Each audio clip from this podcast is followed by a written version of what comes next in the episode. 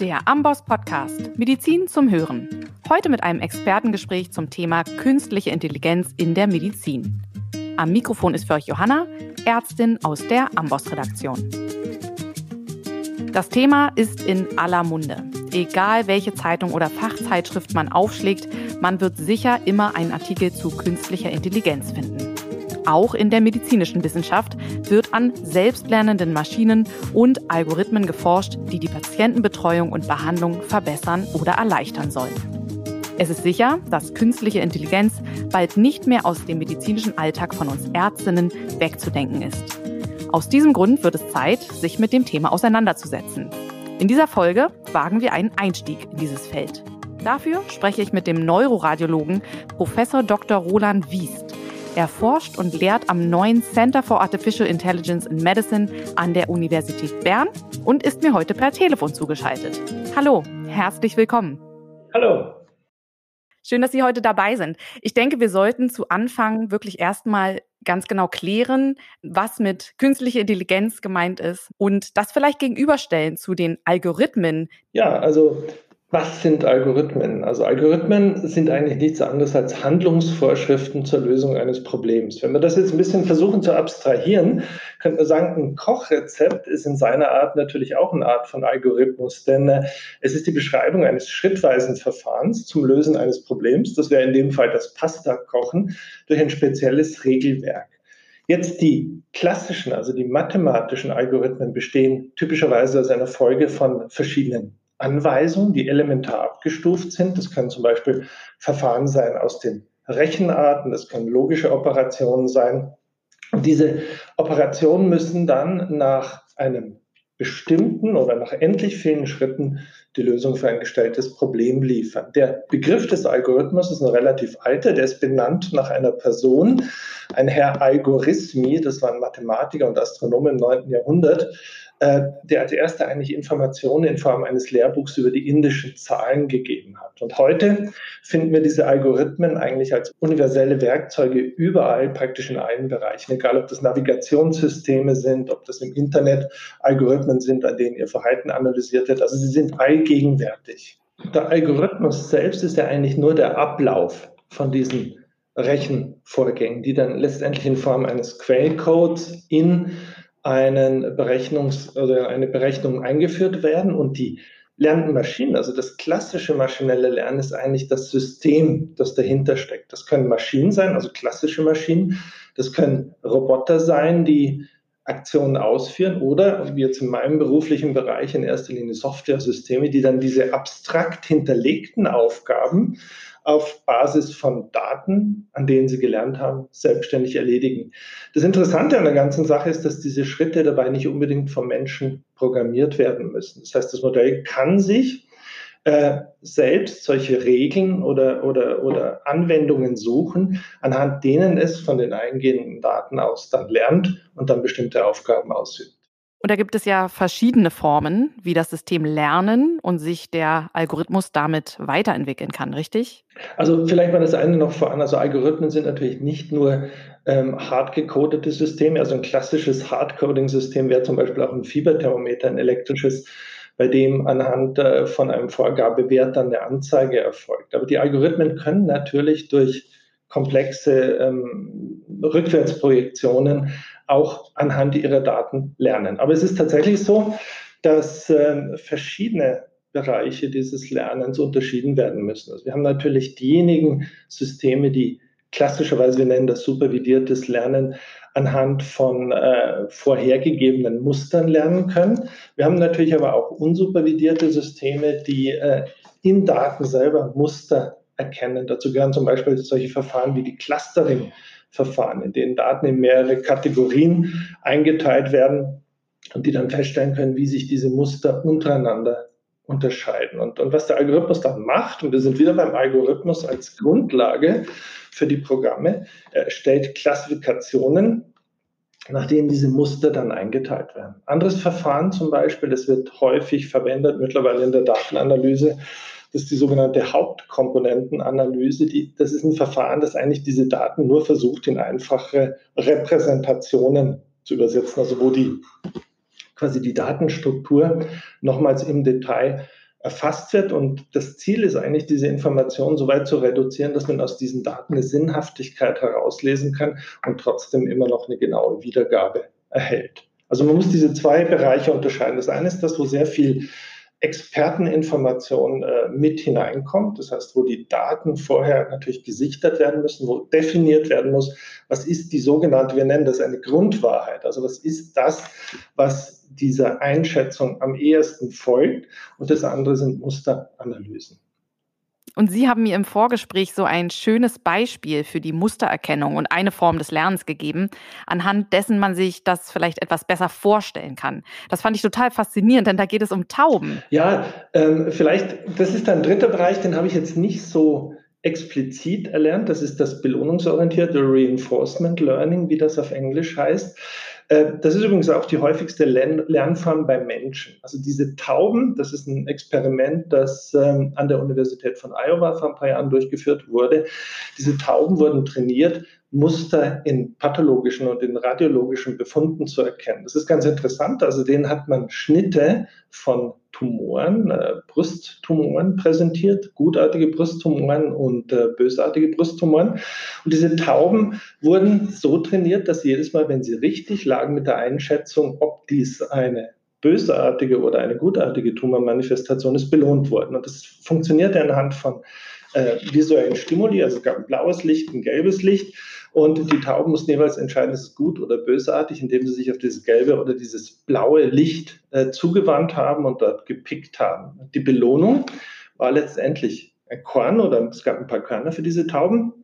Und das ist diese klassische Form des Reinforcement Learnings, also wo der Algorithmus lernt, durch Belohnung oder Bestrafung, wenn er falsch liegt, eine bestimmte Taktik zu entwickeln, wie man in bestimmten Situationen handeln muss. Das ist über die Tauben hinaus immer dann sehr sinnvoll, wenn wir riesige und sehr komplexe äh, Analysen betreiben müssen. Ich äh, möchte da kurz nur das erwähnen. Ich glaube, das ist ein relativ bekanntes Beispiel mit dem AlphaGo, also als ein äh, Computerprogramm angetreten ist, gegen den Experten äh, in diesem Brettspiel Go. Und dieses Brettspiel ist nun tatsächlich eine sehr komplexe Angelegenheit. Es gibt also extrem viele Möglichkeiten zu handeln. Also es sind, glaube ich, 10 hoch 170 unterschiedliche Möglichkeiten, bei denen man dieses Strategiespiel spielen kann. Das heißt, es ist praktisch völlig unmöglich, dass man alle diese möglichen Kombinationszüge eingibt. 10 hoch 170, das übersteigt in etwa die Atome im Weltall, nur mal um sich diese Dimension vorstellen zu können. Und daher muss der Algorithmus lernen, wie er strategisch vorgehen kann, um den Nutzen dieses Spielsystems zum Beispiel zu maximieren. Und, und das ist eine klassische Form, wo dieses Reinforcement Learning auch eingesetzt wird. Also der Algorithmus lernt eine Taktik und spielt nicht mehr alle vorgegebenen äh, Möglichkeiten durch. Um jetzt wieder auf die Tauben zurückzukommen. Also die Tauben waren dann tatsächlich in ihrer Analyse so gut, wie die Ärzte in Ausbildung waren. Also die Trefferquote lag bei etwa 80 Prozent. Ähm, und das liegt daran, dass diese Tauben eben nicht, weil sie wahnsinnig intelligent sind, aber diese Tauben haben einfach eine sehr gute Fähigkeit, in Bilddaten entscheidende Bilddatenpunkte zu erkennen, also Muster zu erkennen und anhand von diesen Mustern dann Zuordnung vorzunehmen. Also ganz interessanter Ansatz. Was ich auch daran interessant finde, ist ja eigentlich, dass wir gar nicht ja die Taube befragen können. Welche Muster hast du denn jetzt erkannt, auf deren Grundlage du jetzt zu deinem Schluss gekommen bist, gelb oder blau oder halt eben maligne oder benigne? Und so ähnlich ist es ja auch oft bei der künstlichen Intelligenz, dass man eben gar nicht weiß am Ende, was hat er sich denn jetzt nun für Muster und äh, Regeln aufgestellt, nach denen er zu seiner Lösung kommt. Den Vergleich ziehe ich da jetzt so bei den Tauben. Kann man das machen? Ähm, ja, also die Taube ist tatsächlich also jetzt in diesem klassischen Reinforcement und wir Menschen, wie gesagt, wir sind auch nicht anders. Wir lernen genauso. Ist letztendlich darauf bedacht, äh, den Nutzen ihr, oder ihren eigenen Nutzen zu maximieren. Also das heißt, die Taube wird immer das tun, was ihr Vorteile bringt. Jetzt bei den künstlichen Systemen ist es natürlich so und das ist ein laufender Prozess im Augenblick, dass wir natürlich versuchen, immer mehr Erklärbarkeit, insbesondere über solche komplexen äh, algorithmischen Aufwände zu erhalten. Sie müssen sich das vorstellen, also heute sind äh, zum Beispiel auch neuronale Netzwerke, wir werden später noch drauf kommen, Aber die haben natürlich so viele verborgene Schichten, dass es äh, für den Menschen extrem schwierig ist, noch für jede einzelne dieser verborgenen Schichten die richtigen Informationen herauszuziehen. Und deswegen müssen wir ähm, letztendlich versuchen, dass wir diese Systeme so erklärbar wie möglich machen. Das heißt, wir müssen verstehen, warum entscheidet sich der Algorithmus für eine bestimmte Klassifikation. Das ist nicht immer möglich. Äh, und wir müssen natürlich dafür sorgen, dass wir Vergleichsmöglichkeiten erhalten, an denen wir feststellen können, ob auch wirklich dieser Typ oder der hinterlegte Typ einer Information dazu führt, dass der Algorithmus die Essenz, die in dieser Information hinterlegt ist, so extrahiert. Also ein klassisches und vielleicht ein bisschen triviales Beispiel war ja eine der, der, der Segmentierungsaufgaben von verschiedenen Hunderassen, also wo man zum Beispiel Huskies Wölfen jetzt gegenübergestellt hat und wo der Algorithmus relativ gut vorhersagen könnte, konnte, dass es sich äh, bei den Tieren auf den Bildern dann um Wölfe oder um Huskies handelt. Aber einer der Hauptklassifikationen war gar nicht die Form oder war gar nicht die Gestalt dieser Tiere, sondern war der Hintergrund, nämlich ob auf der einen äh, mein Bild häufiger Schnee war. Huskies halten sich gemeinhin eher im Polarkreis auf und dort schneit es relativ häufig oder es hat Eis. Wohingegen Wölfe eben auch in der Tundra, in der Steppe oder in der Wüste leben können. Und deswegen können solche falschen Klassifikatoren tatsächlich in einem bestimmten Datensatz dafür sorgen, dass zwar richtig klassifiziert wird, aber dass der Grund, warum dann klassifiziert wird, möglicherweise gar nichts mit, der, mit dem Phänotyp oder mit der, mit der eigentlichen Information, die man erfassen möchte, zu tun hat. Und da muss man aufpassen. Es ist momentan relativ breiter äh, Bereich im Gebiet der Ingenieurwissenschaften, der sich mit diesem Thema beschäftigt. Wie können wir künstliche Intelligenz erklärbar und interpretierbar machen? Ja, das ist auf jeden Fall ein spannendes Feld und äh, genau, wir wollen da gleich auch noch mal ein bisschen mehr einsteigen. Ich wollte noch mal, um diesen Anfang mit den Begrifflichkeiten quasi abzuschließen, noch mal zusammenzufassen, äh, was Sie eigentlich schon gesagt haben als Formen des maschinellen Lernens, haben Sie jetzt schon erwähnt, haben wir einmal das überwachte Lernen, Supervised Learning, das nicht überwachte Lernen, das Verstärkungslernen, das Beispiel der Tauben. Und es gibt ja auch noch das Deep Learning. Darauf sind wir jetzt noch gar nicht gekommen. Wie können wir uns das noch als wichtigste Kategorie, die ja wirklich bei sehr großen Datenmengen und eben neuronalen Netzen zur Anwendung kommt, vorstellen? Also generell kann man natürlich sagen, das sind jeweils Untergruppen äh, einer übergeordneten ähm, Wissenschaft. Also ganz oben steht äh, die künstliche Intelligenz und die künstliche Intelligenz bedient sich der Verfahren des maschinellen Lernens. Und diese Verfahren des maschinellen Lernens, die können jetzt wieder entweder so gesteuert werden, dass sie äh, vom Menschen sehr stark beeinflusst und kuriert werden, wo diese Merkmale ähm, von Menschen eingegeben werden. Dazu gehören Verfahren wie zum Beispiel die Stützvektorenanalyse. Äh, dazu gehören Verfahren, die Entscheidungsbäume nutzen, also wo an diesen jeweiligen Entscheidungsbäumen quasi unterschieden wird, ob eine bestimmte Information von Bedeutung ist, also einen hohen Grad von Klassifikationswahrscheinlichkeit aufweist oder nicht. Und das Ganze wird dann zusammengetragen. Aber da stehen äh, immer Experten, Ingenieure, Computeringenieure im Hintergrund, die diese Modelle optimieren.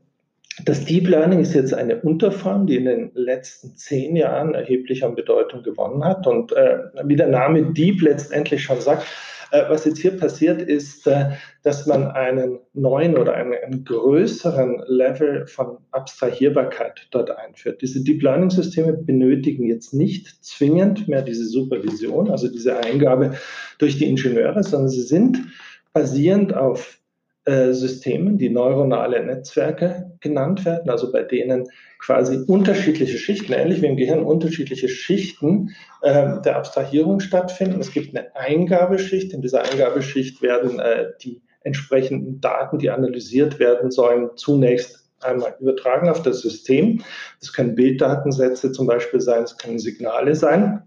Und dann wird äh, schichtweise eben in jeder dieser Schicht werden diese Informationen dann zerlegt. Das beginnt mit einem sehr hohen Abstrahierungsgrad. Also in der Bilddatenanalyse ist das so, dass in dieser ersten Schicht äh, normalerweise nur diejenigen Merkmale extrahiert werden, die ähm, besonders markant sind. Das können jetzt Kanten sein, das können in Bildern, also bestimmte Grenzen zwischen Bilddatenpunkten, das können ähm, Kurven sein, es können Intensitätsunterschiede sein. Und dann wird basierend also von dieser Abstrahierung aus, äh, die diese Bilddatensatz immer mehr in Einzelinformationen zerlegt, die am Schluss dann wieder zusammengeführt werden. Die Modelle lernen eben, und das bleibt bei den meisten äh, Methoden des Deep Learning immer noch so, die Modelle lernen natürlich an einer Grundwahrheit. Also wir müssen trotzdem diese Informationen definieren, äh, damit dieses Modell lernen kann. Aber die Art und Weise, wie äh, jetzt diese Information in unterschiedliche Schichten zerlegt wird, die obliegt dem Algorithmus. Und während früher, und das hat einfach mit Rechenleistung zu tun, während früher eigentlich nur kleine oder, oder, oder wenige Zwischenschritte möglich waren, diese Verfahren sind in der theoretischen mathematischen Art und Weise das erste Mal in den 50er Jahren äh, beschrieben worden, wo eigentlich nur einer, ein verborgener Layer letztendlich, also nur ein äh, Klassifizierungs- oder Abstrahierungsschritt zwischen der Eingabe und der Ausgabe lag, mittlerweile bis zu über 100 solcher verborgenen Schichten hin optimiert worden. Und natürlich mit der Optimierung oder mit der, mit der Intensivierung äh, dieser Schichtanalysen, also in diesen verborgenen Schichten, ist natürlich die Klassifizierungsgüte über die Jahre massiv angestiegen. Das heißt, diese Algorithmen sind, obwohl sie nicht mehr der menschlichen Kontrolle unterliegen, eigentlich heute in der Lage, Informationen aus diesen Bilddaten zu extrahieren, die an der Kapazität und zum Teil auch über der Kapazität menschlicher Abstrahierungsfähigkeiten dann liegen. Also Deep Learning, nochmal gesagt, ist im Prinzip eigentlich nur eine Extension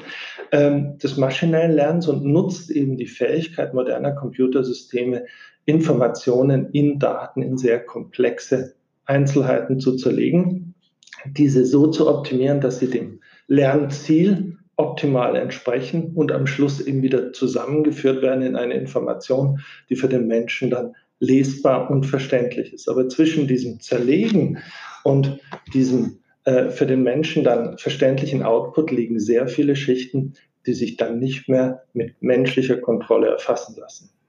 Ja, verstehe. Ja, der Vergleich zwischen den beiden Intelligenzen ist ja auch wirklich ganz gut, weil da liegt ja auch der Vorteil dieser Maschinen, dass die einfach eine deutlich höhere Kapazität haben als äh, unsere menschliche Intelligenz. Und also wenn Sie sagen, diese Schichten, ich versuche das auch immer so ein bisschen äh, für mich verständlich zu machen, dann zu vergleichen mit dem neuronalen Netz, was wir alle in unserem Gehirn haben, kann ich mir das so vorstellen, dass die verschiedenen Schichten ja dann auch eben darstellbar sind oder vergleichbar sind mit den verschiedenen Eingängen über die Dendriten eines Neurons und dann ist wiederum noch ein zweites und drittes und sich weitere Neuronen an denselben Inputs beteiligt und alle empfangen mehrere Signale, verpacken sie in eins und schicken sie aber an ziemlich viele weitere weiter. Kann man das so ein bisschen vergleichen?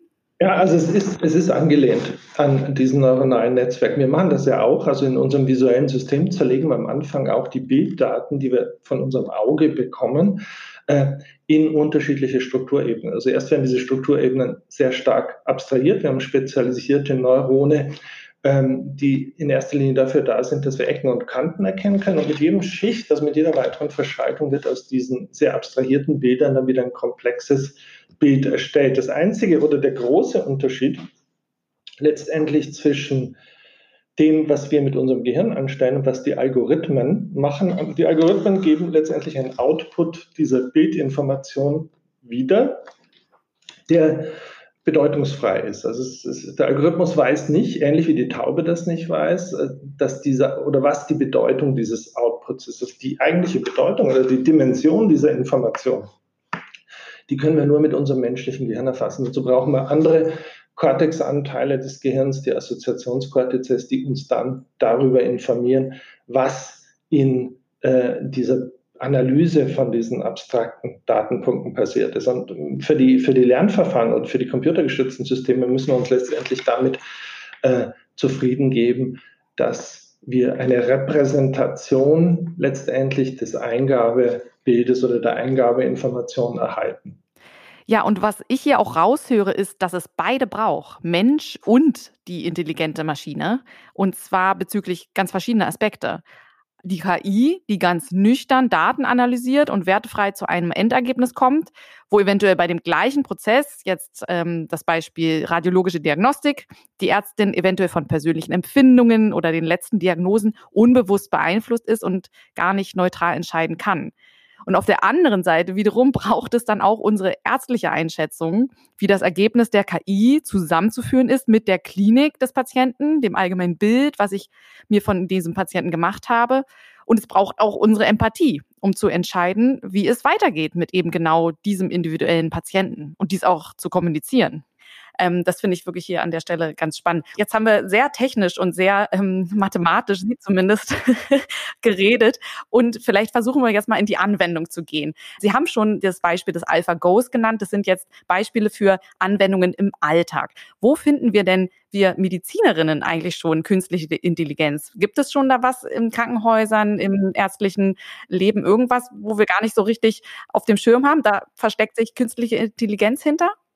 Ja, es gibt sehr, es gibt sehr viele Bereiche. Also das beginnt jetzt, ich möchte mal wieder ein bisschen aus meinem Bereich sprechen, aber es beginnt letztendlich damit, dass wir natürlich Bildoptimierungen schon vornehmen können. Das heißt, äh, diese Algorithmen, wenn sie trainiert werden, sind in der Lage, äh, bestimmte Kontrastunterschiede im Bild stärker hervorzuheben. Das ist so eine Art von Rauschkorrektur, von, von, von Bildqualitätsoptimierung und das steckt in sehr vielen eigentlich technischen Anwendungen heute schon, ohne dass wir das Ganze merken. Jetzt auf der, auf der Ebene der Bildnachverarbeitung, also in dem Feld, wo ich mich hauptsächlich auch beschäftige, äh, dort haben wir natürlich sehr viele Anwendungen, die bereits in der Klinik angekommen sind. Eine sehr wichtige Anwendung ist die Volumenbestimmung. Denn wir tun uns mit unserem menschlichen Auge sehr schwer, dass wir Volumina abschätzen können. Wir haben natürlich ein Gefühl dafür, ob etwas größer wird oder kleiner wird. Aber wenn Sie das natürlich machen müssen, äh, in, in, sehr komplexen Situationen, also wo Sie mehr als drei oder vier solcher Veränderungen im Gehirn, solche Punkte zum Beispiel sehen oder im Körper,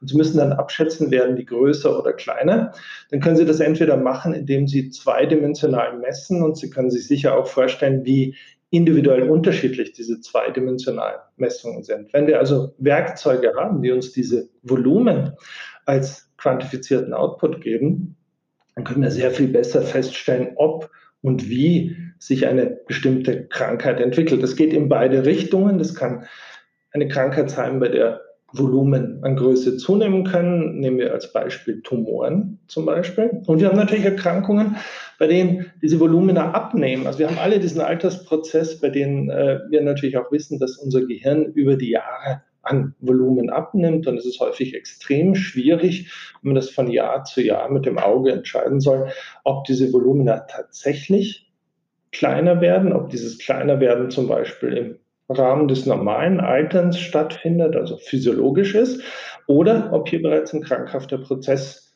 äh, in Gang gekommen ist. Das ist der eine Bereich. Der andere Bereich, nehmen wir eine klassische Notfallsituation, nehmen wir Patienten mit Kopfschmerzen. Es gibt ungefähr 100 verschiedene Kopfschmerzarten. Ein paar davon sind sehr gefährlich.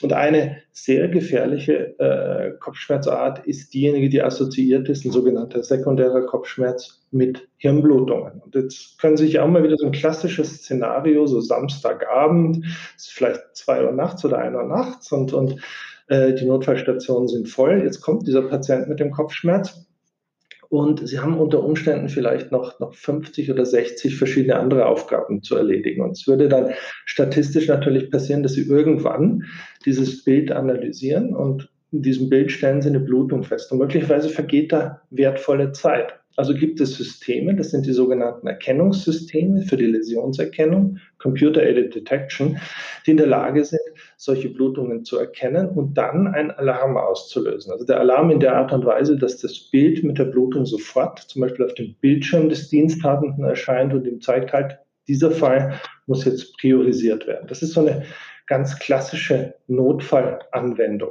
Ein, ein weiterer ganz wichtiger Punkt, äh, Punkt sind die Entscheidungsunterstützungssysteme, die sogenannte Point-of-Care-Diagnostik. Also wenn Sie zum Beispiel in einer akuten Situation und nehmen wir als Beispiel den Schlaganfall eine Handlung ableiten müssen. Also beim Schlaganfall ist es ja extrem wichtig, dass eine Erkrankung bei der Gefäßverschlüsse dazu führen, dass das Gehirn nicht mehr durchblutet ist.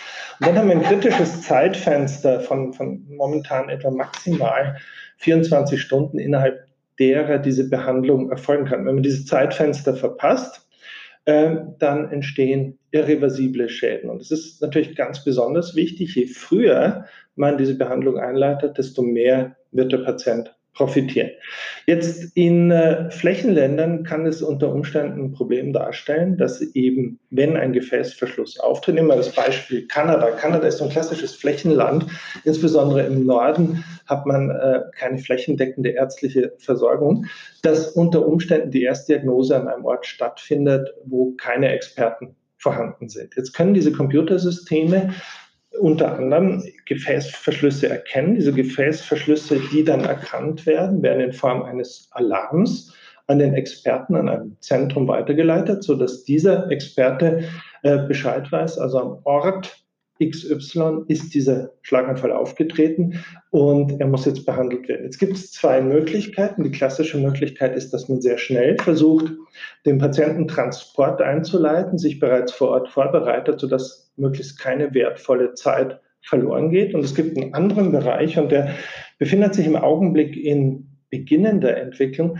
Das ist der ferngesteuerte Therapieeingriff. Also ich weiß von unseren Kollegen in Toronto, dass sie mittlerweile solche ferngesteuerten Eingriffe durchführen. Das heißt, dort sitzt der Experte an einem Computersystem und führt äh, anhand eines robotik-navigierten Systems ähm, diesen Eingriff durch, während die eigentliche Führung des Katheters, der dann ins Gehirn eingebracht wird, äh, durch ein Robotersystem, das dann durch einen entsprechenden Experten, der vielleicht etwas weniger äh, erfahren ist, vor Ort dann kontrolliert wird.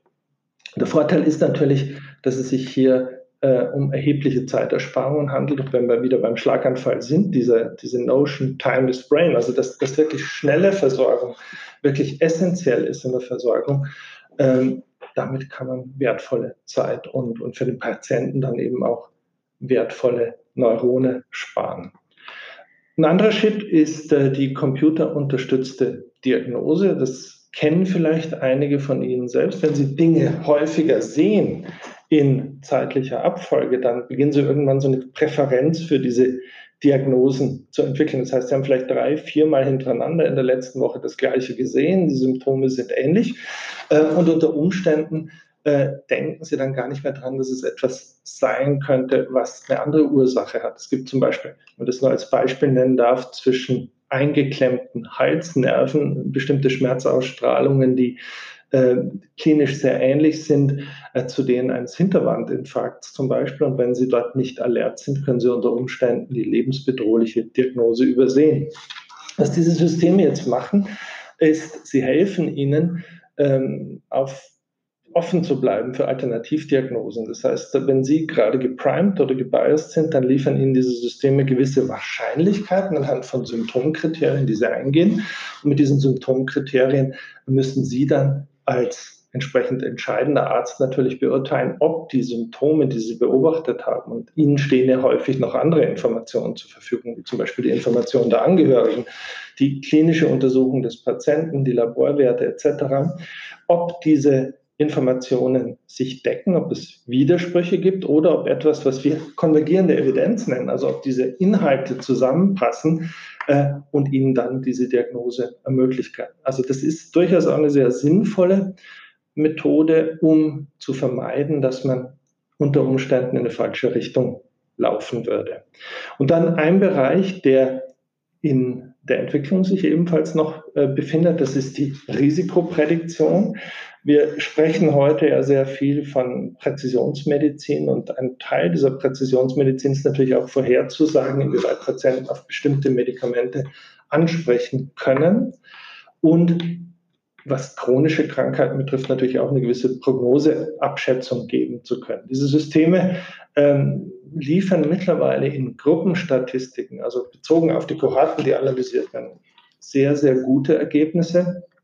Etwas, was hier einschränkend erwähnt werden muss, ist, dass für das einzelne Individuum natürlich immer im Einzelfall gezeigt werden muss, ob dieser Nutzen, dieser Benefit wirklich gegeben ist. Also es, man muss im Prinzip aufzeigen, ob der Netto-Nutzen einer bestimmten Prädiktion wirklich sehr hoch ist. Es gibt Systeme, die haben zum Beispiel eine sehr hohe Vorhersagewahrscheinlichkeit in der Gruppe. Sie können mit 80 Prozent vorhersagen, ob eine bestimmte äh, Krankheits Ansprache oder eine bestimmte Therapieansprache erfolgt. Wenn man dann allerdings vergleicht, wie klassische, also klinische, die wir seit Jahrzehnten kennen, äh, Vorhersagen, die einfach daran basieren, dass man Checklisten abarbeitet, äh, sich davon unterscheiden. So gibt es in Einzelfällen eben doch kaum Unterschiede. Das heißt, diese Systeme sind für das Individuum nicht zwingend besser, als dies die klassischen medizinischen Kategorisierungen sind. Und basierend auf dem muss man sagen, dass gerade der Bereich der Prädiktion sich momentan noch in Entwicklung befindet. Ja, aber das sind ja auf jeden Fall gute Anwendungen, die auch zeigen, dass sie unterstützend zum ärztlichen Handeln eingesetzt werden sollten. Eben den Arzt bei der, Sie haben es gesagt, 50 Aufgaben gleichzeitig hat, den dabei unterstützen zu sein, hi, hier ist eine Priorität, bitte wende dich dem zu und zwar ziemlich schnell oder bei dem anderen, warte mal, du hattest jetzt nur die Differentialdiagnosen eins und zwei, ich hätte da noch eine dritte, guck doch da nochmal rein. Also da entkräftet man ja auch wirklich immer diese Sorgen von manchen Ärzten, dass sie jetzt bald irgendwie von Maschinen und der KI ersetzt werden im Krankenhaus. Was halten Sie von den Sorgen? Ja, also ich glaube, da, da, kann ich alle beruhigen, die diese Ängste haben, weil Medizin ist natürlich ein Beruf eines Menschen. Es kommen ja sehr viel mehr Dinge dazu, als nur Diagnosen zu stellen oder mit Unterstützung zu therapieren. Wir müssen natürlich zum einen immer ähm, wissen und, und verstehen, wen wir vor uns haben. Das sind Menschen, die aus ihrem Alltag gerissen werden, die äh, mit möglicherweise manchmal lebensbedrohlichen Diagnosen konfrontiert werden. Das heißt, es braucht zum einen schon mal ganz vorne die Empathie. Und diese Empathie äh, entwickeln die Algorithmen nicht. Das heißt, ein Algorithmus kann zwar mitteilen, sie haben einen Tumor und das wäre dann sozusagen als Feststellung im Raum. Aber die Art und Weise, wie sie diese Informationen vermitteln, das können nur Menschen und, und das wird auch nie anders sein. Das Zweite ist natürlich, dass wir die Maschinen begreifen als Unterstützungssysteme. Das heißt, Während wir klassischerweise, das ist ein Verfahren, das in der Bildgebung eigentlich seit Jahrzehnten üblich ist, ein Vier-Augen-Prinzip versuchen, wo immer möglich einzuführen, dort können diese Computersysteme eben das zweite Paar Augen ersetzen. Das heißt, also auch da wird der Computer natürlich nie den Menschen ersetzen, sondern er wird allenfalls dafür sorgen, dass der Mensch sich mit dieser Zusatzinformation auseinandersetzen muss und dann am Schluss basierend auf der Information, die er erhält, eine vernünftige und, und evidenzbasierte Entscheidung treffen muss. Und abschließend, und ich glaube, das ist vielleicht der wichtigste Punkt, die Verantwortung wird getragen durch den Menschen. Kein Computer, also kann keinem Computersystem die Verantwortung für ihr Handeln übertragen, denn das Computersystem bedient jeweils nur einen relativ eingeschränkten äh, Anteil dieser Analyse. Es gibt ihnen Antworten auf eine Fragestellung, die sie an dieses Computersystem stellen. Und auch da gilt wieder zu beachten, wenn diese Frage unpräzise ist, dann wird unter Umständen dieser Computer mit einer unpräzisen Antwort an Sie zurücktreten. Es liegt an Ihnen festzustellen, ob die Antwort die Sie dort erhalten, mit Ihrer Einschätzung übereinstimmt und falls sie nicht mit Ihrer Einschätzung übereinstimmt, ob diese Antwort unter Umständen eine bessere Lösung ist als die, die Sie in diesem Moment fassen würden. Abschließende Verantwortung liegt immer im Bereich des Menschen. Ja, und dann kommen wir doch auch hier auf die Limitationen von der künstlichen Intelligenz mal zu sprechen. Sie haben es ein bisschen angedeutet. Die künstliche Intelligenz ist nur so gut wie die Daten, mit denen sie gelernt hat. Und da liegt auch schon die große äh, Krux. Und das muss ich als Arzt wissen, wenn ich eine künstliche Intelligenz anwende oder mich auf sie verlasse. Äh, vielleicht können wir noch mal dazu ein paar Worte verlieren.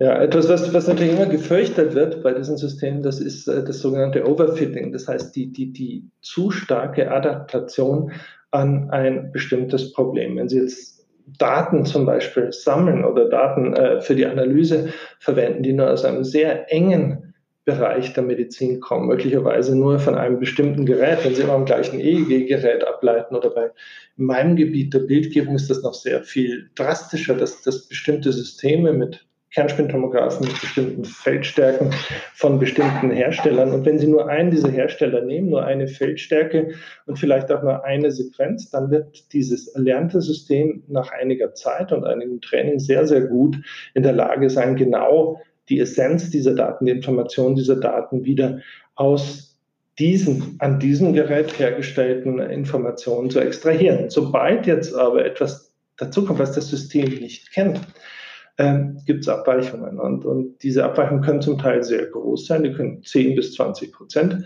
ähm, betragen. Damit sind sie zwar immer noch in einem Bereich, wo wir eigentlich äh, davon reden, wo menschliche Fehlerquellen etwa liegen können. Aber trotzdem sind diese Systeme dann nicht mehr sehr genau. Wenn Sie jetzt Vorhersagesysteme nehmen, zum Beispiel für die Ansprache auf eine bestimmte Therapie und Sie trainieren dieses System zum Beispiel nur auf europäischen Frauen zum Beispiel, dann ist unter Umständen nicht gewährleistet, dass dann äh, in bestimmten Populationen in Asien oder vielleicht ältere Männer diese Krankheit entwickeln, die Vorhersage ebenfalls gewährleistet wird. Das heißt, es gibt diese Limitationen und es ist auch Aufgabe des Arztes, immer Bescheid zu wissen darüber, dass diese Form des Lernens. Wo ist etwas gelernt? Mit welchen Informationen ist das gelernt? Ist das jetzt ein Output, den zum Beispiel ein einzelnes Zentrum generiert anhand seiner Therapieerfahrung, anhand seiner standardisierten Anwendungen? Ist das generalisierbar oder ist das nicht generalisierbar? Wenn ich nochmal das Beispiel der Blutungen oder des Gefäßverschlusses nehmen darf, das ist etwas, was sehr stark generalisierbar ist. Also der Gefäßverschluss wird sich möglicherweise im Süden von Afrika und im Norden der Antarktis äh, oder der Arktis ähm, wahrscheinlich nicht anders äußern. Wenn Blut im Gehirn detektiert wird. Das ist äh, abhängig davon, wie Röntgenstrahlen absorbiert werden. Das sind absolute Werte für diese Dichteabsorption. Dann wird das ebenfalls überall auf der Welt anwendbar sein. Wenn ich aber vorhersagen möchte, ob eine bestimmte Tumortherapie, ein bestimmtes Chemotherapeutikum wirksam ist oder nicht, dann wird es hier unter Umständen sehr große Unterschiede geben und darüber muss ich mir bewusst sein. Ja, auf jeden Fall. Es gibt ja auch viel künstliche Intelligenz. Es ist ja auch wieder Bilderkennung bei Erkennung von Hautveränderungen, um ein malignes Melanom zu erkennen. Und wenn ich das eben in Europa habe äh, aufbauen lassen und dann diese KI nach Afrika schicke, dann, dann sieht dieses maligne Melanom vielleicht auf einer dunklen Hautfarbe eben anders aus. Ähm, genau. Aber da mal ganz laienhaft gefragt, die Entwickler der KI, sind die denn ist es schon jetzt verpflichtend, dass die dann eben ihr quasi Patientenkollektiv beschreiben müssen, dass wenn ich als Arzt eine KI anwenden werde oder auch im Krankenhaus mir mein, äh, meine Klinikleitung jetzt hier eine KI einrichtet, mit der ich auch äh, in der Notaufnahme zum Beispiel arbeiten kann, dass ich dann in der KI-Information, die mir der Entwickler bereitstellt, erkennen kann, aus welchem Patientenkollektiv jetzt dieser Algorithmus entstanden ist? Also man muss vielleicht ähm, zwei Dinge unterscheiden. Das eine ist die, die Zulassung als Medizinprodukt, die ist vorgeschrieben, die folgt standardisierten Prozessen, also ob dieses System äh, das Merkmal wiedergeben kann, das es vorgibt zu, zu messen. Äh, die Standardisierungen sind momentan Grundlage von äh, noch Entwicklungen in der, in der, in der Community der, der Neurowissenschaften, der Computerwissenschaften. Es gibt Vorgaben. Und diese Vorgaben, ähm, die, die orientieren sich daran, dass bestimmte Informationen eben geliefert werden müssen. Dazu gehören das Kollektiv, äh, anhand von dem gesammelt wurde, die Zusammensetzung dieses Kollektivs, dazu gehört Alter, dazu gehört Geschlecht, dazu gehören bestimmte kulturelle und, und, und, und genetische Hintergründe. Ähm, es sind äh, Verfahren oder es sind Vorschriften, die, die offenlegen müssen, wie diese Systeme trainiert werden und ob sie äh, validiert wurden anhand von äh, Daten, die nicht aus der gleichen Quelle stammen wie die Daten, wo trainiert wurden. Äh, und äh, es muss natürlich auch offengelegt werden, wie wirksam dann jeweils diese Algorithmen waren. Aber das sind Empfehlungen im Moment, diese Vorschriften. Das heißt, die tauchen momentan in erster Linie auf als Empfehlungen für wissenschaftliche Arbeiten, die, die belegen sollen, wie wirksam ein solches System ist. Aber sie sind noch nicht rechtlich verankert im Augenblick. Aha, das sind also noch Sachen, die kommen werden. Also ganz breit findet KI ja auch noch nicht Anwendung im Gesundheitswesen, aber ähm, Sie und äh, ziemlich viele andere sind sich sicher, dass das kommen wird und wir uns deswegen damit auseinandersetzen sollten. Wie muss ich mir das denn vorstellen bei einer, einem Algorithmus, der stetig lernt, wenn der trainiert wurde jetzt von den Entwicklern und jetzt gebe ich ihn äh, zur Anwendung frei in Krankenhäusern, lernt er dann noch weiter oder ist der dann austrainiert?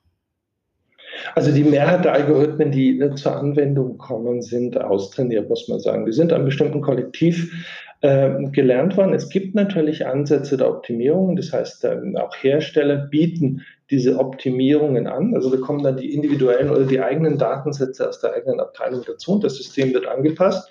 Dann lernt das sozusagen nochmal dazu, dass es auf ihre Daten besonders äh, empfindlich oder besonders wirksam reagiert.